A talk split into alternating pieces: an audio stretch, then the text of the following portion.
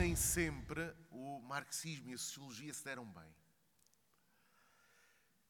Na verdade, eu creio que, isso já foi falado há pouco, e creio que foi falado ontem também, a ideia de que Marx é um pensador messiânico ou completamente enraizado numa lógica messiânica da história, de teleologia, de fim à vista, e como se a história fosse uma rua de sentido único, foi algo que, mesmo entre os, os, os marxistas, os sociólogos marxistas, foi a ideia que se veio a desenvolver. Mas eu creio que Marx dá um contributo fundamental para a sociologia, e não é só por isso, mas também que ele é estudado como um dos fundadores da própria, do próprio pensamento sociológico, ao considerar que as classes sociais são fenómenos relacionais. Este é um ponto da maior importância. Uma classe social não existe sem ser por relação a outras. Numa relação que é histórica, que é de longo termo também, que é de conflito e que se baseia, evidentemente, também na exploração. A exploração é, se quisermos, a chave de interpretação das próprias dinâmicas sociais e permite-nos, eventualmente, creio eu, não nos dispersarmos demasiado e não nos perdermos demasiado, como por vezes acontece na sociologia. Marx é, é, é, é cristalino não a definir as classes, ele nunca deu uma definição clara de classes, porque provavelmente tinha outras urgências. E, segundo, essa também é uma crítica que se faz muito dentro do pensamento sociológico, segundo as circunstâncias, os escritos, os contextos, ia referindo várias estruturas de classe, vários espaços sociais, o que é perfeitamente compreensível, pois precisamente os contextos eram diferentes, pois precisamente as coordenadas espaço-temporais eram diferentes, pois precisamente emergiam relações de força e de disputa com singularidades, com especificidades.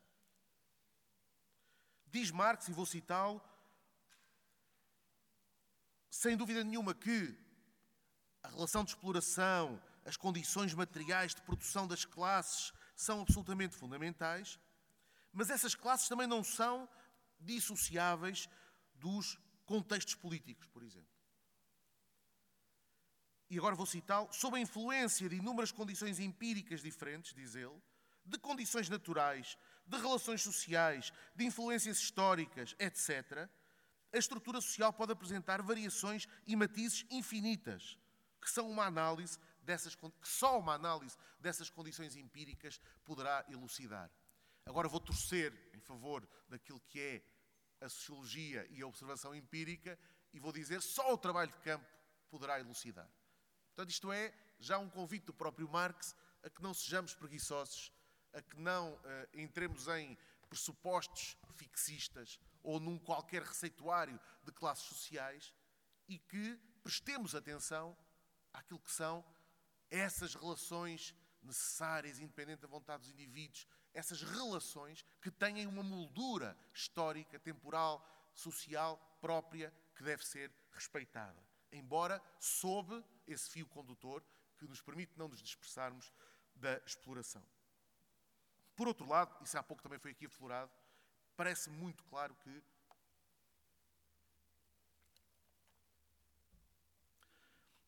Marcos nunca esqueceu a dimensão simbólica dos processos e das classes sociais. As classes sociais têm uma base objetiva, real, uh, material, mas têm também uma base simbólica, uma base que uh, redunda em representações sociais, em classificações sociais, em maneiras de ver o mundo em formas de o percepcionar, de nos classificarmos e classificarmos os outros. Pois claro, então se pensarmos na, na, em toda a análise que ele faz da alienação, ou da fetichização da mercadoria, ou mesmo da propagação e interiorização da ideologia dominante, encontramos aí a, a, a, essa importância da, da, da dimensão simbólica como uma espécie de linguagem da vida real, com margens próprias de tradução, com margens próprias também de explicação.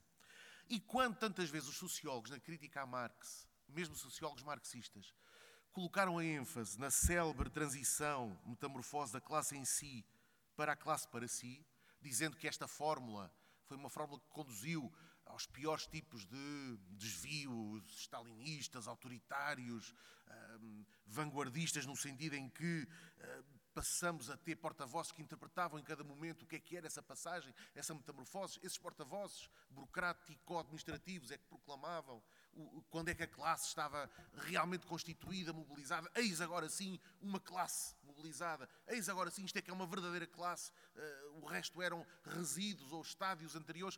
Essa ideia, Marx refere-a uma vez e é, na verdade, colocada no debate teórico com Lukács e por isso não tem em Marx a centralidade que lhe quiseram atribuir.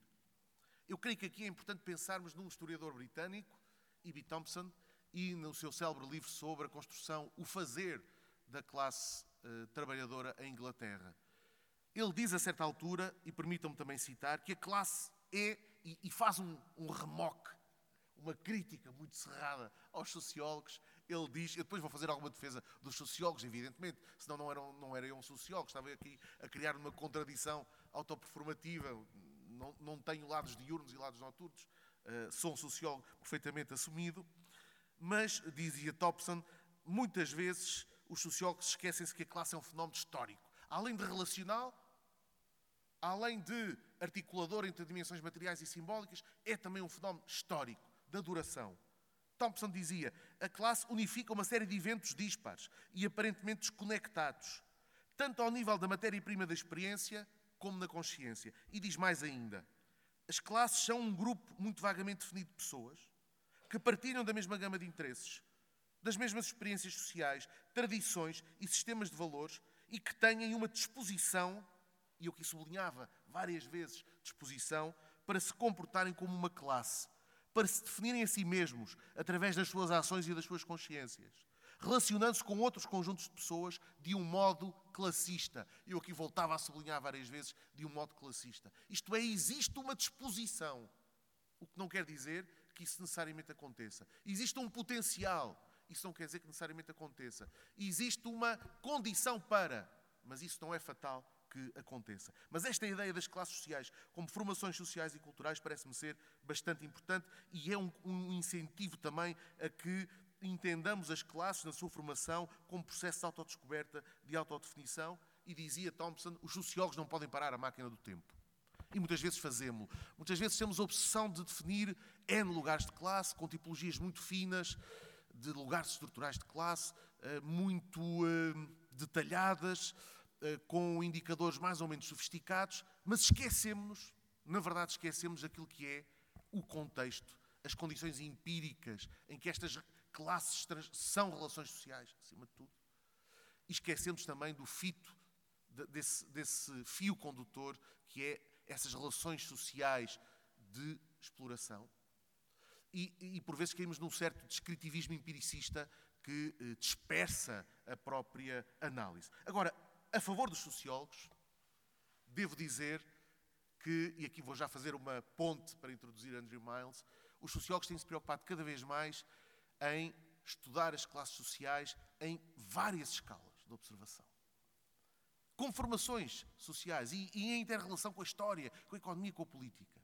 Isto é, estudar as classes como lugares estruturais de classe, definidas pelo rendimento, profissão, situação na profissão, escolaridade, eh, autoridade perante o, o, trabalho, o lugar nas organizações, mas também a forma como elas são quadros socioculturais.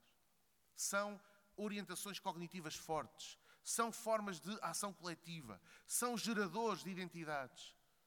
Estudando no terreno, no trabalho de campo, com monografias, com às vezes com abordagens até eh, de cariz mais ou menos uh, uh, antropológico, nas sociabilidades, na forma como elas se, como as classes sociais, nomeadamente já agora as classes populares, resistem uh, à, à, dominação e resistem à exploração com modos próprios de vida, com formas próprias de encarar o mundo, às vezes pondo o mundo às avessas, o mundo ao contrário, pela ironia, pela crítica, ou pela sociabilidade franca, uma sociabilidade que não obedece àquilo que é a hegemonia que nos impõe muitas vezes o modo burguês, o modo certo, o modo legítimo de falar, de estar, de conversar, de ser, de se aparentar, por aí fora.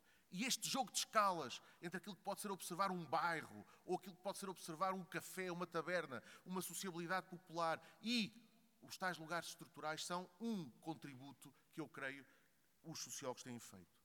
Caminhando também para a multidimensionalidade e a interseção das dimensões de desigualdade. E aqui creio que Andrew Miles eh, é um dos representantes dessa mesma linha, desse mesmo filão. Estudar as desigualdades sociais de forma multidimensional. Deixem-me apresentá-lo. Andrew Miles é professor de Sociologia, eh, professor eh, na Escola de Sociologia de Manchester e tem, além do mais, uma biografia que nos mostra que trabalhou como historiador social, precisamente, no início do seu percurso, nos anos 80, nomeadamente em Birmingham, que depois fez um intervalo na sua vida académica, entrando no setor eh, cultural, em que eh, se preocupou com a questão eh, das intervenções artísticas, por exemplo, em cenários de justiça criminal. Mais recentemente, estando integrado no Centro, Center for Research on Sociocultural Change uh, e trabalhando uh, com Mike Savage e outros colegas uh, no Departamento de Cultura, Mídia e Desporto, tornou-se um investigador principal e tem vindo a estudar trajetórias de participação e desigualdade, sendo um dos investigadores que participou num enorme trabalho sobre desigualdades sociais na Grã-Bretanha. Uh, daí resultou um livro, Social Class in the 21st Century, publicado pela Penguin, e que é um trabalho enorme, com uma dimensão extraordinária e que nos mostra como é possível, então, articular, relacionar múltiplas dimensões de desigualdade social e perceber as dinâmicas que a própria história nos traz. Andrew, muito obrigado. Thank you very much for being here with us.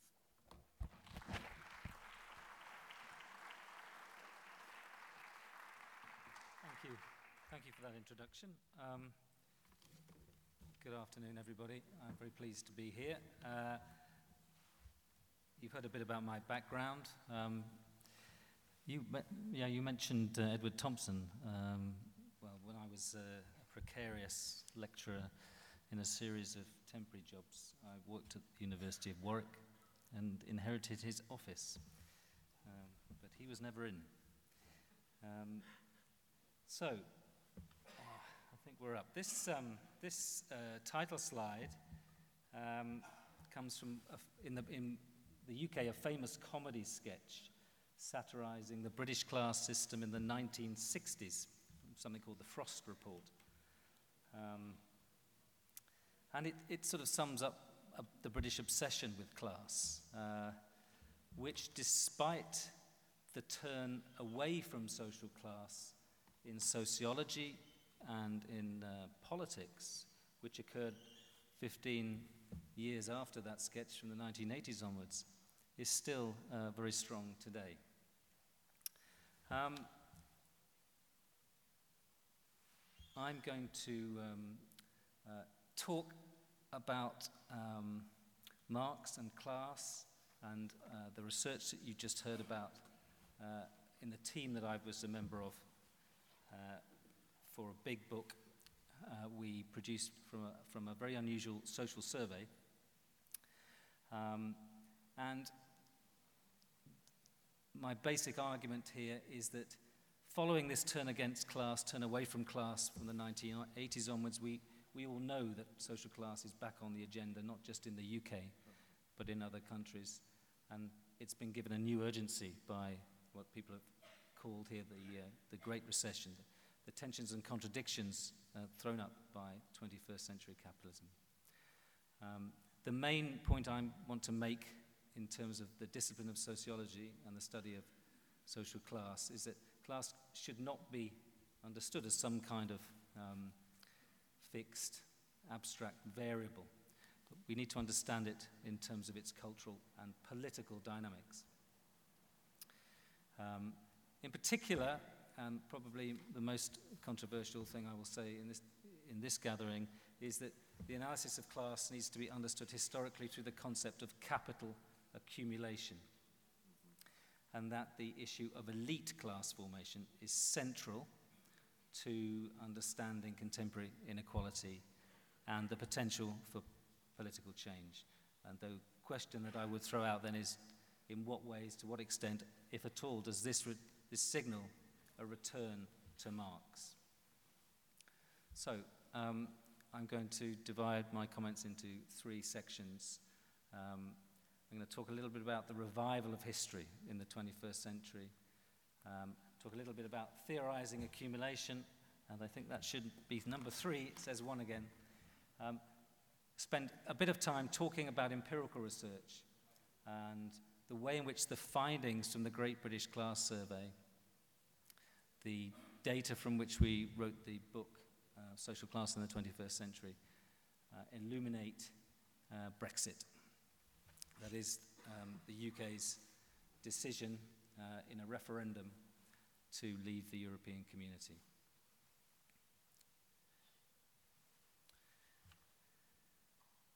So, the return to historical understandings of inequality. And here I'm going to briefly refer to the work of Thomas Piketty, uh, which will be very familiar, I'm sure, to many people here. Piketty um, mobilized uh, a large volume of transnational historical economic data to argue that the central contradiction of capitalism is that there is a, an historical default to returns on accumulated wealth exceeding those on current income, leading to rising inequality. This was the norm in the 19th century. It was then checked by the effects of two world wars. But since the 1970s, the long term trend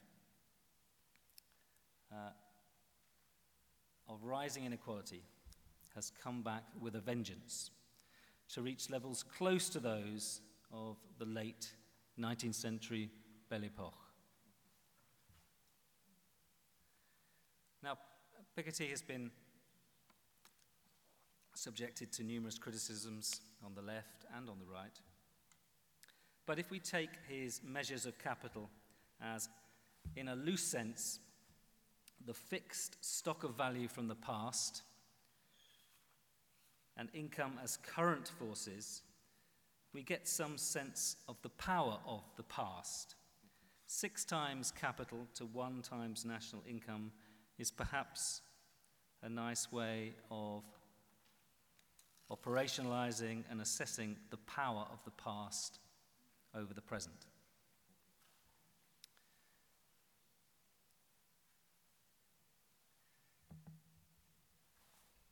The weight of history is evident in new forms of capitalism, knowing capitalism, the knowledge, capi- the knowledge uh, economy. Here, you have a, an indication of the aging of the highest status, some of the highest status schools in the world. On the same theme, I've just stopped that. Sorry, how do I get that off? Escape. Thank you. On the same theme of social mobility, an obsession in the UK um, alongside the obsession with class. Um, Greg Clark's work um, whatever his arguments about the mechanics of this, uh, argues that essentially there's been very little social mobility over almost a thousand years, um, particularly in the UK, but elsewhere as well. And so we're talking here in, in these terms about a sociology of inheritance. To go around with the, the, the power of the past, a sociology of inheritance. And I think um, we need to think about rereading Marx in this sense as an historical thinker. Gareth Stedman Jones, um, well, although his book uh, was not entirely favourable towards Marx, Marx, emphasized his historical credentials. He was an historical actor as well as a writer, as you know. He was involved in some of the most significant events of the 19th century. He had a very powerful sense, and he was the first person to express this and to express it in a way which has been so influential. He had a powerful sense of the way in which capitalism is a, is a dynamic, restless, overpowering force, constantly on the move. He himself was an historian, a, a social and economic historian, exposing the cruelty as well as, arguably, the dynamics of an oppressive, parasitic system. And so, famously, he wrote using the metaphors of ghosts, vampires, and spectres about the power of the past. And so, as social scientists, um, we in our group argue for a sociology of inheritance or even a sociology of haunting within capitalism.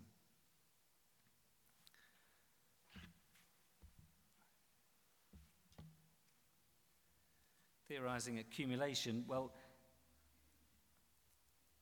to take history and politics seriously, that means that you need to understand time, to think about temporality. In sociology, time has, until recently, I think, largely been forgotten in many fields. Sociological models of class are cross sectional.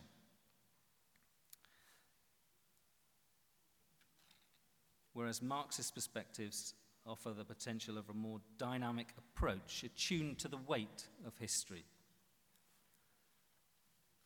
And some of the thinkers um, there you'll recognize C. Wright Mills, perhaps Pierre Bourdieu, and of course Piketty.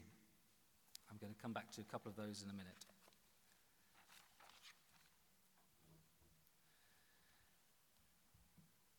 In terms of trying to understand and apprehend class, um, the first, the earliest attempt to uh, represent class, sociologic if you like, was in the ranking tradition, or it adopted a ranking tradition in um, the government's classification scheme for the census. And this arose out of a 19th century uh, expansion of a middle class, which was quite uh, fueled by anxiety anxiety about uh, their own identity. Um, and it led to a cultural politics at the center of which was the meaning and the nature of the boundary between the middle class and the working class. What did it mean to be either of those, in either of those categories?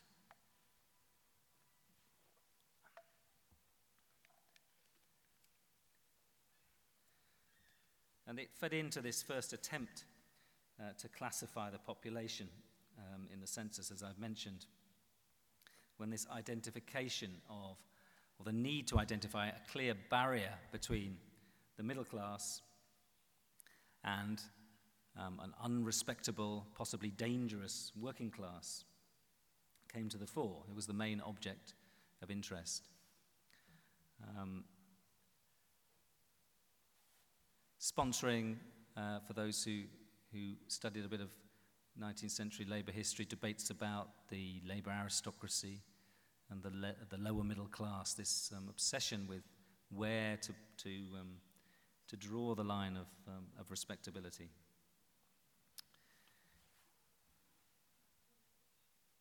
From that tradition, we move on to, in the 1960s and 1970s, from a kind of emotive background of a ranking tradition uh, where there is an attempt to remove the moral judgments behind classification and put the study of class on a more objective, scientific um, footing.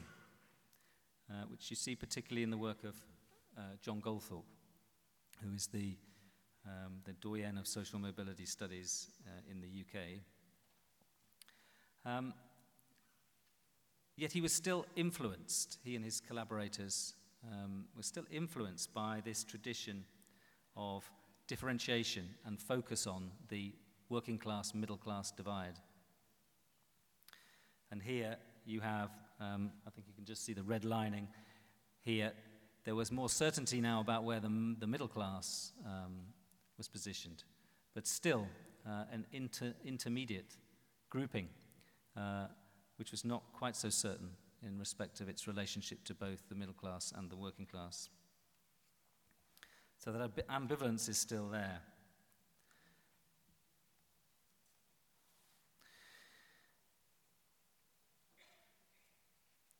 One of the things that that uh, classification scheme doesn't do, uh, as the ranking tradition Registrar General's classification that I showed you before doesn't do, is it doesn't take any consideration of the upper classes or the, the elite. Um, it also doesn't unpick, unpick economic inequality within classes. So it doesn't pick up on differentiation within uh, these occupational, essentially occupational groups. And ultimately, it doesn't map onto, increasingly, we, since it was inaugurated, if you like, in the 60s and 70s, it hasn't mapped on very well to political outcomes, political affiliations. And so, if we think more broadly about the um, relationship between an accumulation model broadly a, a model around Marx's idea of accumulation in the broadest sense versus sociology, we can, we can think about contemporary social, sociological perspectives relying on spatializing inequality, on thinking about boundaries, relationality, and social space in a rather presentist way and also endorsing a Markovian view of history, where you have fixed linear effects between stable, self contained positions, which you define in terms of occupational class structures and exploitation, rather than a multidimensional approach uh, of unfolding, where relations, relationality, has to be some, seen as something which is emergent. And going beyond that a little, some of the problems of a spatialized model of inequality, it deploys, it has tended to deploy a zero sum approach to inequality. It's underplayed the significance of narrative for identities and action and it understates the active force of the historical process, which, as you've already alluded to, um, characterizes Edward Thompson's famous book, The Making of the English Working Class, where the 19th uh, century working class uh, emerged as a distinctive social formation through the crystallization of a number of factors the cultural traditions of the free-born Englishman, handicraft skills and what was happening to those, and state repression.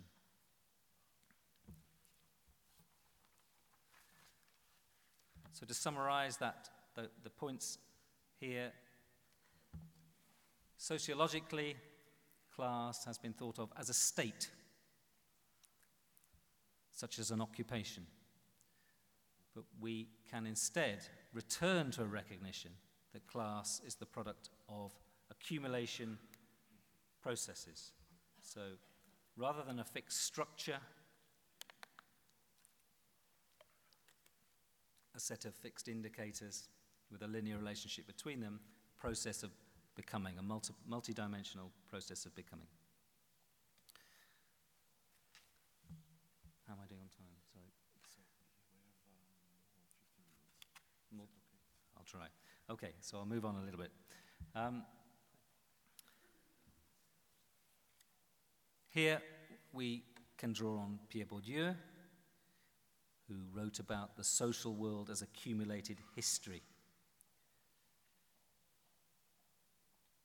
Taking a society as a series of rapidly moving snapshots, we see only agents, each trying to maximize their position, equalized, as it were, by all being placed in the same moment without the baggage of history.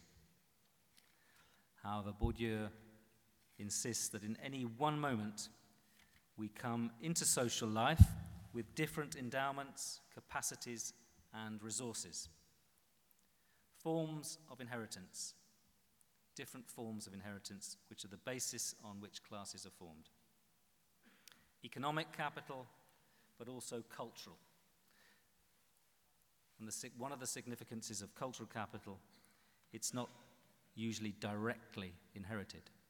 It's um, transmitted through education systems, which are um, at one remove from families. And that allows its significance and the significance of other forms of cultural capital to be often misrecognized.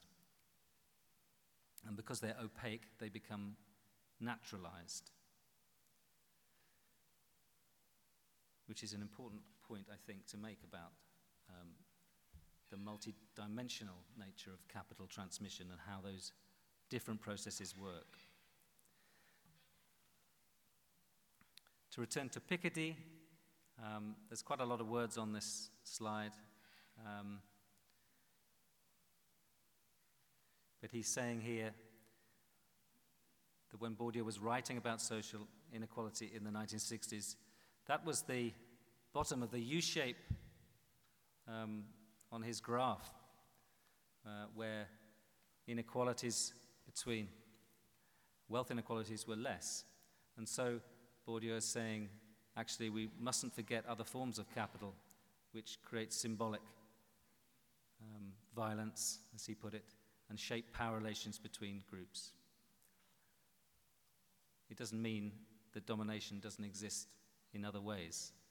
Um, and then Piketty comes back in that to say, at that to say that with the return of capital and rising levels of inequality in economic capital, that is, different forms of economic capital associated with wealth, we still have the symbolic violence exercised by cultural capital. And so he says in this interview, as it happened with um, Mike Savage at the LSE, we need to combine the two. And that takes me to the final section of this um, talk, which is about um, social class in the age of Brexit, but via this Great British Class Survey, which I'm going to try to take you through some of the main findings of this. This survey was a web survey carried out with the uh, BBC, the British Broadcasting Corporation, which is the state broadcaster in the UK. Um, they had their own agenda behind it, um, linked to their digital journalism service. Um, and so they were interested in it from the perspective of current affairs. It chimed with uh, popular interest in, uh, increased popular interest in social class in the media. And so, as a bunch of sociologists, we sat down and generated um, a survey, uh, a big survey. Uh, it took a lot of time, it was unfunded, uh, it was done at the weekend and in the evenings. Uh, it was launched via a TV show, an early evening TV show, in which um, uh, Mike Savage, who led the project, sat on a sofa and discussed Bourdieu to prime time audience of you know, six, seven, eight million people which is, must be a first. Um, the survey was launched in 2011, and within a few months it had generated 161,000 responses, which is by far the biggest survey of social class. Um, two years later, um, after the release of the first tranche of findings in 2003, it had 325,000 responses. I think it's fair to say it caught the popular imagination. It caught the media attention.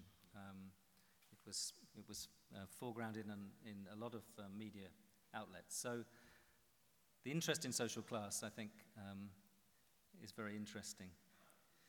Um, it, relating the Great British Class Survey to Marxist interpretations, we took a capitals approach rather than an approach based on just on occupation. Our findings suggested that there was a fundamental divide between a wealthy elite, um, not the 1%, but something more like um, 10%. It was 6%, in fact, and the rest. And then in looking at these findings, it draws our attention away from sociological debates about the boundary between the middle and the working class.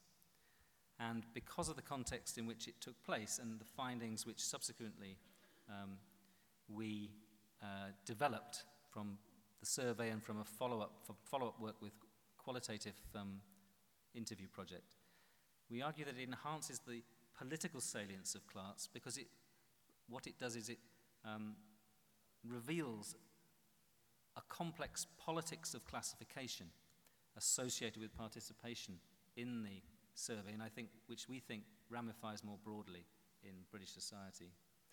Um,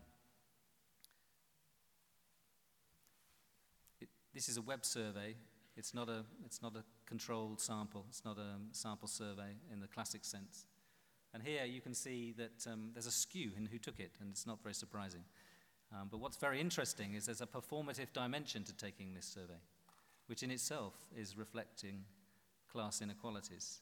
The people that most want to find out or are most concerned about class are actually those who are better off in society, those with more status and more income, the elite, if you like. So the highest percentage of respondents are uh, comprised by chief executives, um, business and research administrators, natural scientists, and so on. So you've got essentially uh, big business and high professions wanting to be involved in this um, survey. We, the survey essentially looked at, as I said, it, looked at many different variables, but it focused for our first analysis on economic, social, and cultural capital. I can say more about how that was um, measured, but you can see we had three measures of uh, economic capital rather than just sim, you know, compound measure occupation or a single measure income. We looked at income, household income, household sa- savings, and house value to, to give a better sense of wealth. Um, and then we looked at social capital and cultural capital using established types of measure. Um, what that brought out is um, the distinctiveness of an elite group um, who have very high economic capital, much, much higher than any other group, and also score highly on other measures of capital. Um, there's also a precariat at the bottom, which also stands out somewhat. Um, and these two groups bracket uh, a number of middling groups, of middle and working class groups, um,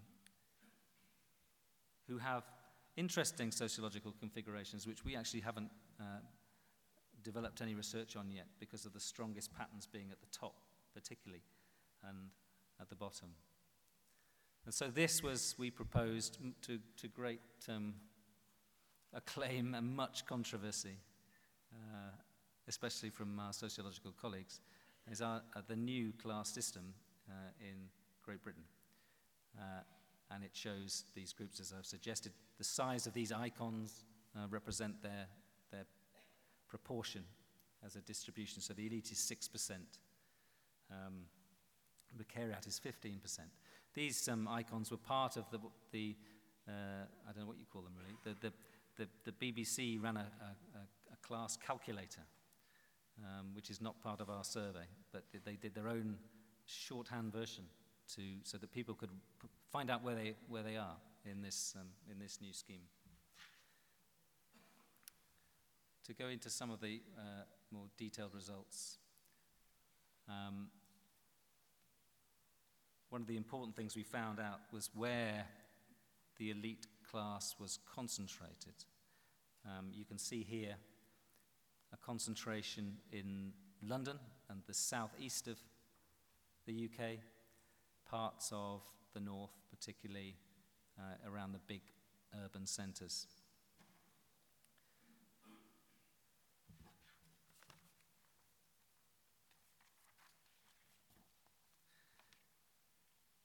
What we found when controlling for the population sizes is there was also a very clear urban crystallization of distinct elite groups or zones in, elite, in the elite global city, which is London.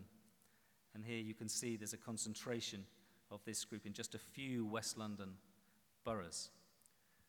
And this signaled to us um, the role of London uh, as, a, as a vortex of capital formation, of elite capital formation. Which you can also see by um, drawing very simple um, analysis. The further you get from the centre of London, uh, the less household income there is, the less social capital there is.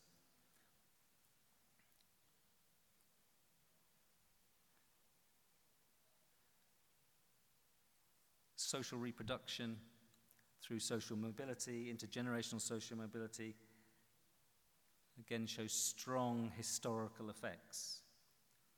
Um, those uh, occupations shown at the top of the diagram, uh, senior management backgrounds, all very traditional backgrounds. They recruit, they are self-recruiting in terms of elite, um, the, the, the children of elite parents higher than other parts of the um, senior manager background, which are more to do with new occupations.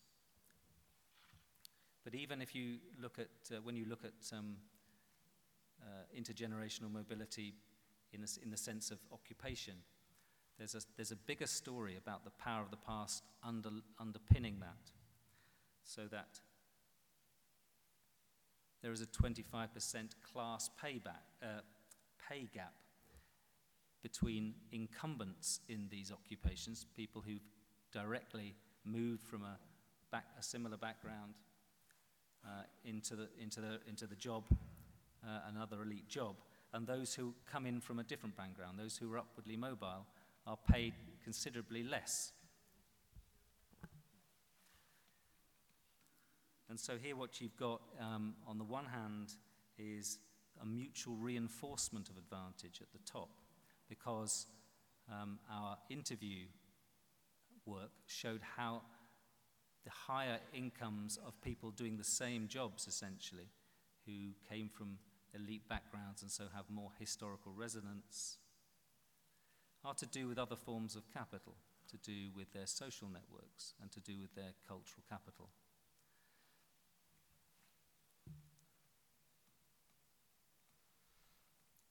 This is um, uh, a diagram which shows social closure, if you like, elite recruitment through university, the percentage of, of um, uh, university recruits who are in our, our Great British Class Survey elite as against those measured in the highest of the current census classification categories.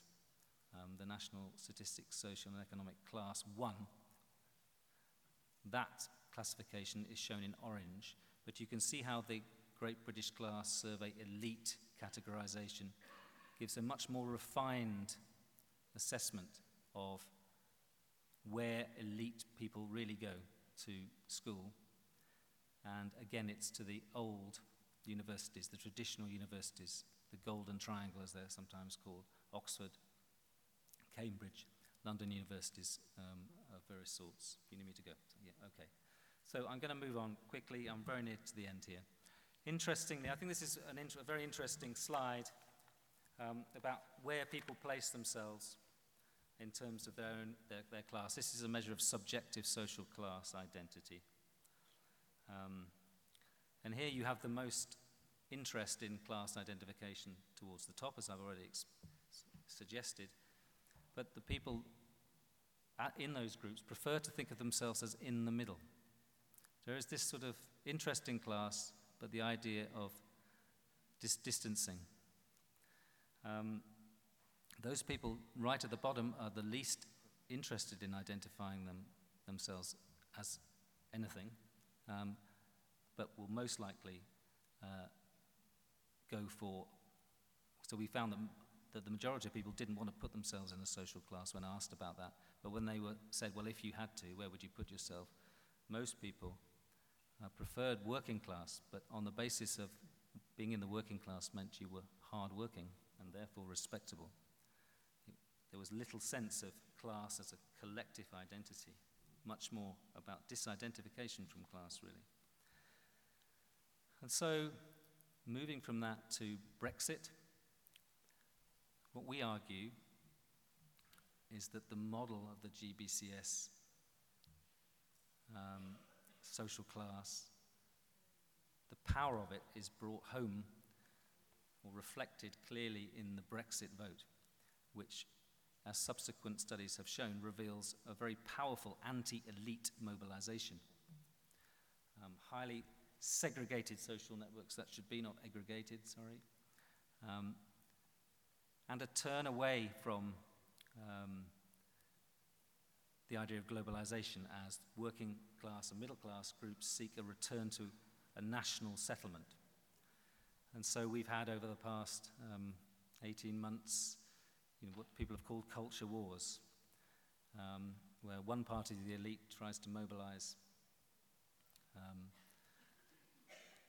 the rest of society against a liberal elite, a global elite.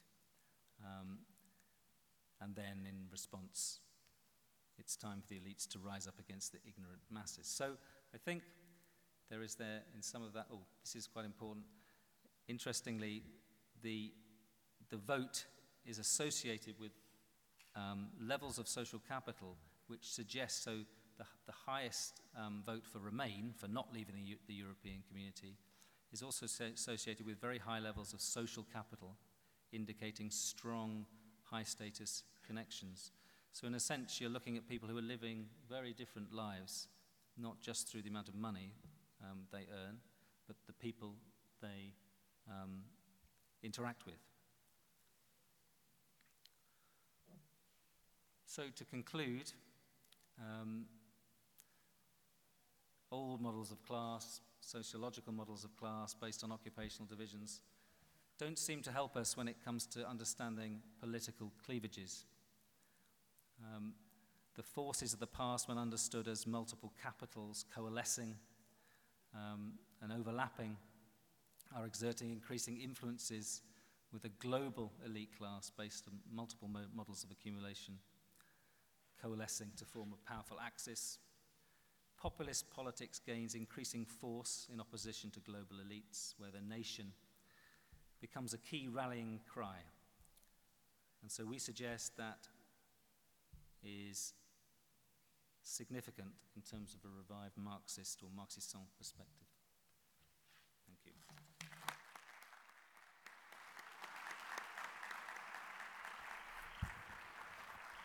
Thank you very much, Andrew. Eu então abriria agora um período de debate necessariamente curto.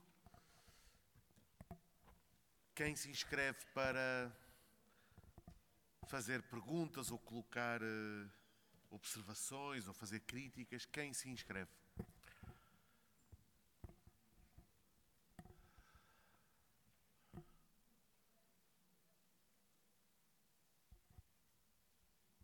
Ah, temos ali. Obrigado. Por favor. Uh, bom, uh, um, achei a apresentação muito interessante, uh, muito especialmente por aquilo que é uma das questões que eu penso que é um dos uh, desafios fundamentais dos marxistas atuais. Uh, século XIX uh, vivíamos numa vivíamos, enfim, nenhum de nós, mas numa sociedade muito em que as classes eram muito claramente determinadas e essa sociedade foi se tornando mais complexa e atualmente uh, vivemos numa sociedade bastante mais complexa em que as categorias tradicionais uh, proletariado capitalistas são muito mais complexas. Eu penso que isto é um enorme desafio. Também já não é propriamente a sociedade em que, que a minha avó caracterizava, que era eh, não somos nem, talvez tenhas ouvido essa expressão, não somos pobres nem ricos, somos remediados. Portanto, havia os pobres, os ricos e os remediados.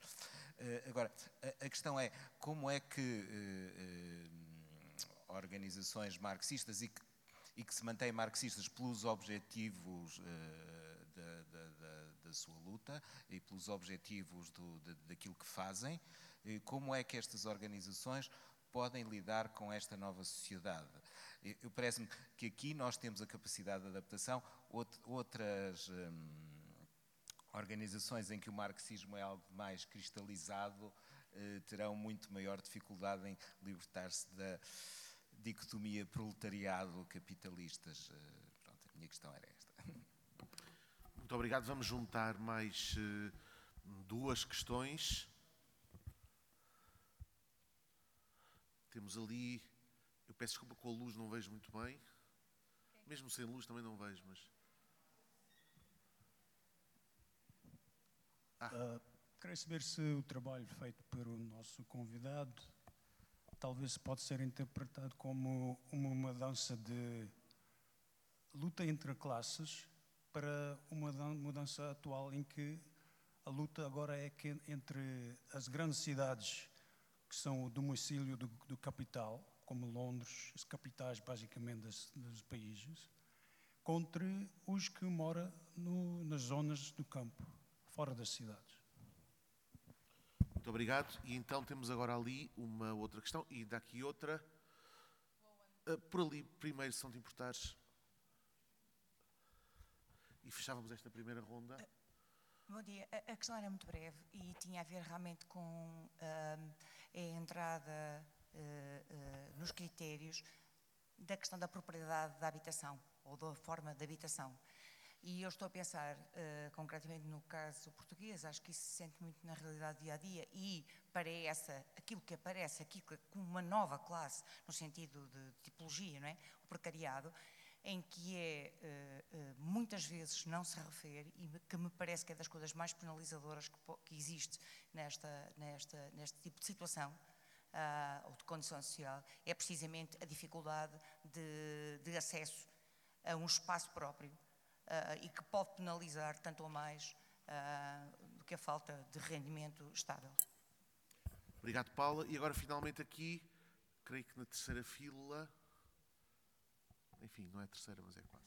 Obrigado. Yes, uh, thank you very much for such an interesting presentation and uh, fascinating statistics. I guess I have two questions. Um, The first question is that in the, in the, in the sort of map you draw, there is two sort of definitions of class, and one is economic, and it, it's, it's, it's aligned with Piketty's analysis of accumulated capital in the past and also income. Uh, and then the second notion of class at work is this idea of uh, cultural capital that we get from Pierre Bourdieu. But um, the third notion of class I would, I would wonder about here is the Marxist definition of class, which is one's relationship to the means of production. Uh, which is to say, more than just how much money one has accumulated or how much money one earns or one's professional status, but something having to do with the methods by which society creates value and one's relationship to them. How, how does that factor in?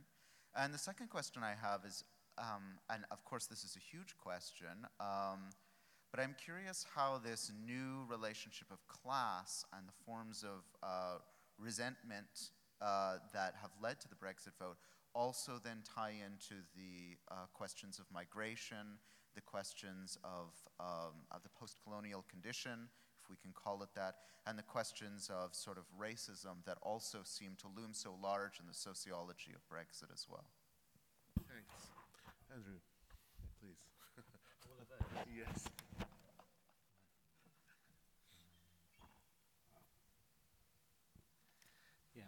so main challenges Marxists have um, in a more complex um, situation. Well, I'm not sure that I'm able to answer your question about how Marxist organizations should pursue their core goals whilst recognizing the complexity of um, change in class configuration and relations. That's a, that's a diff difficult one for me to answer. Um, uh, I think um, the prospects, I mean,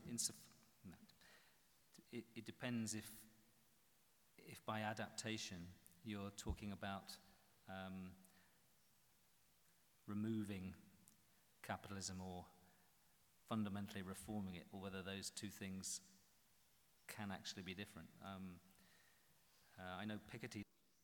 Macron and Merkel, that the ones are the European federalists who will provide us with a transfer union and it will solve all these problems. And then we, we think that uh, the, the, German, the German dominance is. Seeing it's something that can be sustained. I, mean, I think he, his argument is that um, it's unclear uh, how much damage uh, a, a, fundamental crash in the world economy would do, how it would be handled. Uh, and it's very, it's very that, that seems to be unknown territory, and I suspect his fear is as much for the people who would be most hit, for it in, hit from it in the short term. And so his argument would be that by uh, reforming capital, not just in terms of the redis redistribution through uh, taxation, but also um, devolving democratic uh, assemblies, um, including things like workers' councils or community councils, whatever it might be, then you are actually uh, beginning to take away the fundamental structures of a capitalist economy because it's unclear what the, what the prescription beyond that would be. Um, so I think working for greater democratization um, and movement outside of uh, institutions as well as devolved assemblies is, is, is a way forward which recognizes the importance of the local dimension in class formation and the difficulty of identifying fixed large-scale categories who you know, contend on, you know, as in a boxing ring uh, on the basis of their apparent interests, which they don't recognize. Um, so I would also say that although I understand your conclusion that in the 19th century it was easier to see classes, there's a lot of work which suggests it's not, and that actually the transformations wrought by industrialization were so complex that um, they brought about something which uh, Raphael Samuel famously wrote about in the mid 1970s called, he adopted the phrase uh, of combined and uneven development. So, so whilst you get large factories and concentration of labor and the diminution of um, um, status groups within working environments, you get lots of complications. So you get the, in order to, to service the, the industrial economy, you have lots of small units picking up on the side. You have factories in the countryside um, and not in cities. You have them in small towns. It, so it was, even then it was very complicated, I think, which, which again, brings me back to the idea of not an, of a theoretically aware empirical approach to trying to understand the way in which uh, classes form. which takes me on to the second question, which is that is this all about is this all about cities? And I mean, some people have argued that um, it is all about cities. That this is where the concentrations of capital are, and particularly in big global cities. And that's what creates the reaction against the global elite um, from people who feel left behind. Um, and so maybe that is the case, that you know, working on those, I mean, mobilizing the left behind groups seem to be really important because otherwise they fall into the hands of the right wing, which is what seems to have happened with um, Brexit uh, to a large degree, but not fully. I mean, there have been plenty of people who are, who are not classically um, you know, working class nationalists. Uh, there are plenty middle class nationalists and very respectable ones at that in the Brexit movement. But I think that's obviously a place for focus. Um, that I kind of go, I mean, I'm just going to switch over to your position because you asked me a, a, question which is worth about a week on um, Brexit, racism, and post colonialism. Well, I think that yeah, the turn to the nation, the turn back to the nation amongst the British electorate that voted um, for Brexit is really actually a turn back to the empire yeah, and uh, certain colonial ways of thinking. And of course, you can then, you can then adopt a, quite an old fashioned Marxist view of, of you know, where is you know, divisions within the proletariat which become global, and, that's, um, and, and race at the center of that which um, I, we haven't um, done very much work on race and ethnicity in the Great British Class Survey uh, because of, the, of who took it. Um, so we didn't have as the, a bigger sample as we, of ethnic. We, we got quite a big, but not as big a one in relation to the rest of the, of, of the, of the ethnic groups that took it. Um, so is that, is that the kind of thing you're getting at with? I mean, yeah, I think there's a much bigger question uh, there. Um, on um, the precariat, ownership of new house, I mean, one of the things that, that Piketty stresses is the importance of, of housing capital in wealth. So I think this is a really important area uh, to look at. I can't say much more than that. Um, clearly, that's a form of exclusion and isolation, which is uh, fundamentally meaningful in a so called property owning democracy uh, which, is, which was one of the strategies that um, the first neoliberal governments of the 1980s took. Um, and a large section of the working class took up with alacrity, thereby um, condemning their, some of their fellows to, to not having any social housing. So, uh, as a tactic, that really worked in terms of dividing um, the working class. Uh, I don't know if that offers you that offers any res- proper response to your, to your question. I think you made an observation, so I was, I was just observing back, really. Um, I think the, the issue of housing, housing um, classes, you know, whatever you, housing mobility is really, really important. Um, also, that just going back to the question about cities, and one of the important things about cities is that it, I use the word vortex. They suck, you know, rather like um, Marx was talking about um, capital sucking on labor. You know, cities suck on people. Uh, they, they suck a lot of resource into them. And this is what we find with um, uh, mobility flows. And um, you know, so I think that, that idea of working on the relationship between cities and periphery is really important. And the, the British Labour Party has currently got a little working group on small towns um, because uh, economists think cities is where everything happens, and that's what we should be gearing people up to travel into cities. And they're, they're, they're sort of resisting this. And I think that's an interesting area of resistance to big capital um, and global capital.